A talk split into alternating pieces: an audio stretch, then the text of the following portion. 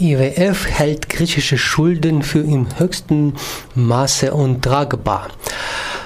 Die Internationale Währungsfonds IWF hat seine Analyse, wonach Griechenland seine Schulden nicht tragen kann, noch einmal überarbeitet.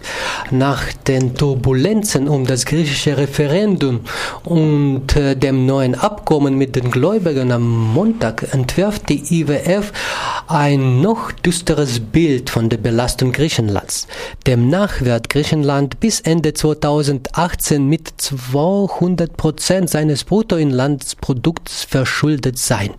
Der IWF fordert alle bisherigen und künftigen Kredite auf mindestens 30 Jahre zu strecken. Unklar blieb, ob das auch die bisherige Kredite des IWF einschließen soll, deren Rückzahlung aktuell eines der größten Probleme Griechenland ist.